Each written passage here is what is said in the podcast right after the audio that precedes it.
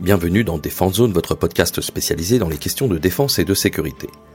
Chaque semaine, en plus de nos entretiens avec des militaires, policiers, gendarmes, entrepreneurs et autres experts du secteur, nous vous proposons un court résumé des actualités qu'il ne fallait pas rater ces derniers jours. Fête nationale. À la veille du défilé du 14 juillet, le président de la République a prononcé le traditionnel discours à l'hôtel de Brienne, qui abrite la résidence et les bureaux particuliers du ministre des Armées. À cette occasion, il a dévoilé sa vision pour les armées françaises.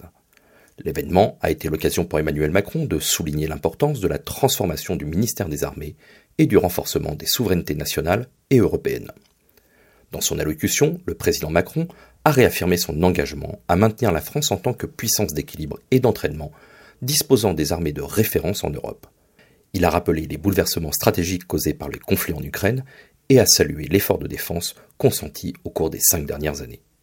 Le matin même, le Parlement avait adopté la loi de programmation militaire 2024-2030 allouant un budget de 413,3 milliards d'euros pour les sept prochaines années. Cependant, le président a souligné que ce n'était que le début et qu'il était désormais impératif de transformer en profondeur le ministère des Armées. Il a critiqué le modèle actuel, conçu à une époque de restrictions budgétaires et de recherche constante d'économie, soulignant la nécessité de placer la guerre au cœur de ces processus.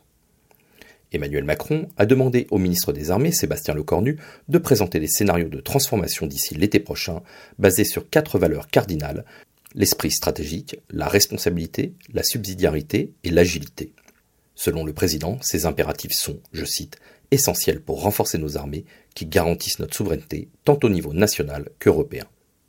Vendredi matin, le défilé du 14 juillet 2023 a, comme toujours, été un rendez-vous marquant avec la nation, célébrant les forces armées françaises en mettant en avant cette année le thème des forces morales. Le général Abad, gouverneur militaire de Paris et responsable de l'organisation du défilé, a souligné la communauté de destin et les qualités de résilience, de résistance et de courage de nos aînés. La solidarité stratégique avec les alliés de la France a été au cœur de l'événement, avec la participation d'une quinzaine de pays sur les Champs-Élysées. L'Inde a été l'invité d'honneur dans le cadre du 25e anniversaire de son partenariat privilégié avec Paris. De plus, des élèves de lycées militaires africains, partenaires, ont défilé aux côtés des pensionnaires d'écoles militaires françaises, mettant en valeur l'excellence académique de notre système de formation. Le défilé a également été marqué par l'apparition de nouveaux matériels dont le blindé multirôle léger Serval, le Rafale F4 et l'hélicoptère HIL 160. D'autres équipements, tels que les canons César et les blindés AMX-10RC, ont symbolisé l'aide militaire française à l'Ukraine. L'édition 2023 du défilé s'est conclue par une animation musicale rendant hommage au 80e anniversaire de la médaille de la Résistance et aux 80 ans de la disparition de Jean Moulin. Pour la première fois, une quarantaine de réservistes de la garde nationale ont eu l'honneur de porter le drapeau lors de cette animation finale, ajoutant une touche de solennité à l'événement. Le défilé de l'année prochaine prendra un tout autre visage, puisque la veille, toujours lors de cette garden party, le président de la République a également rapporté une information surprenante. En effet, le défilé du 14 juillet 2024 ne se déroulera pas sur les Champs-Élysées, mais entre Vincennes et la place de la Nation. Cette décision a été prise en raison des Jeux olympiques et paralympiques de Paris qui nécessiteront une réorganisation du dispositif du défilé. Emmanuel Macron a souligné que la flamme olympique illuminera le défilé de l'année prochaine, marquant la convergence entre l'événement militaire et l'événement sportif majeur. LPM. La loi de programmation militaire, la LPM 2024-2030, nous en parlions à l'instant, a définitivement été adoptée le 13 juillet au matin, après d'intenses négociations entre le gouvernement, l'Assemblée nationale et le Sénat. Pour rappel, la LPM prévoit un budget de 413,3 milliards d'euros sur 7 ans pour les armées. Cela représente une augmentation de 40% par rapport à la période précédente, faisant du budget militaire le premier de l'État, avec 68,9 milliards d'euros en 2030. L'accord final prévoit une augmentation des crédits de la mission Défense de 3,3 milliards d'euros en 2024 et 2025, puis de 3,2 milliards en 2026 et 2027, et enfin 3,5 milliards par an jusqu'en 2030. Cela représente 2,3 milliards d'euros de dépenses supplémentaires jusqu'en 2027 destinées au maintien en conditions opérationnelles du matériel et à la préparation opérationnelle des troupes. La LPM vise aussi à moderniser l'appareil militaire avec des investissements importants dans le spatial, notamment le cyber, les drones. Elle prévoit également le renouvellement de l'arsenal de dissuasion nucléaire, considéré comme la clé de voûte de la défense nationale. Cependant, elle acte des reports de livraison de matériel avec moins de chars, de rafales ou de frégates reçus sur la période que prévu par la précédente loi de programmation militaire. Le texte renforce aussi les pouvoirs de l'Agence nationale de la sécurité des systèmes d'information et établit un contrôle strict des militaires et des civils ayant exercé des fonctions sensibles souhaitant travailler pour un État ou une entreprise étrangère. Les pouvoirs de réquisition de l'État dans le domaine de défense seront eux aussi également étendus. Malgré des critiques sur les, je cite, effets d'annonce, l'inflation et les reports des charges de la LPM précédente, le gouvernement et le Parlement se félicitent de cette LPM dite historique. OTAN. Le sommet de l'OTAN à Vilnius en Lituanie le 11 et 12 juillet dernier a été marqué par des engagements forts et des alliances stratégiques. Au cœur des discussions, le conflit en Ukraine a été l'objet d'une attention particulière. Les membres du G7 ont réitéré leur soutien à long terme à Kiev, soulignant l'importance de la solidarité internationale face à l'agression russe. Le G7, composé des États-Unis, du Royaume-Uni, de la France, du Canada, de l'Allemagne, de l'Italie et du Japon, a présenté un plan pour la sécurité de l'Ukraine. L'objectif est d'aider le pays à faire face à l'offensive russe actuelle et de dissuader la Russie de toute future attaque armée contre son voisin.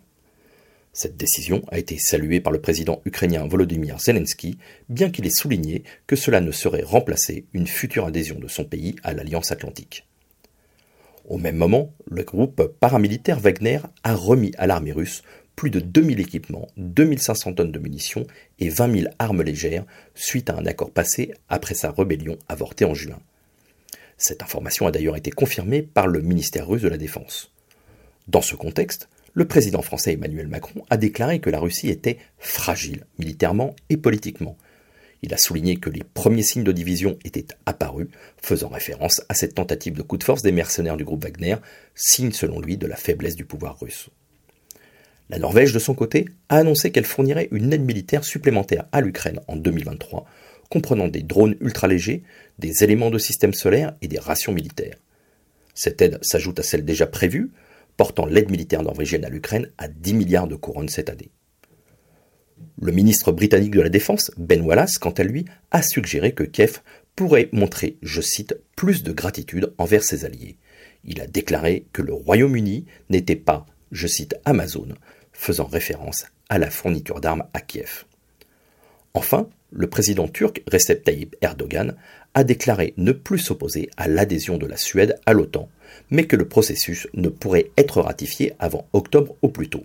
Le président turc a utilisé plusieurs leviers pour parvenir à cette décision, notamment la livraison d'avions de chasse F-16 par les États-Unis, le rapprochement entre la Turquie et l'Union européenne, ainsi que le traitement de la question kurde par la Suède. Avant le sommet de l'OTAN à Vilnius, le président Erdogan avait posé une nouvelle condition à la levée de son veto, exigeant que l'Union européenne rouvre les négociations d'adhésion de la Turquie. La Turquie souhaite également voir des progrès dans le domaine de la revitalisation des négociations d'adhésion, du renouvellement et de la modernisation de l'union douanière, ainsi que de la libération des visas. Certains experts voient cette séquence comme une nécessité pour Erdogan de renforcer les liens avec l'Occident, alors que la Turquie traverse une crise économique profonde. Il souligne également la volonté du gouvernement turc de se tourner vers l'Europe après les élections présidentielles de mai. Avant de donner son accord, le président Erdogan avait également réitéré ses exigences envers la Suède concernant la question kurde. Dans ce sens, récemment, la Suède a condamné un individu d'origine kurde pour des activités liées au financement du Parti des travailleurs du Kurdistan, le PKK, qualifié de groupe terroriste par Ankara et l'Union européenne.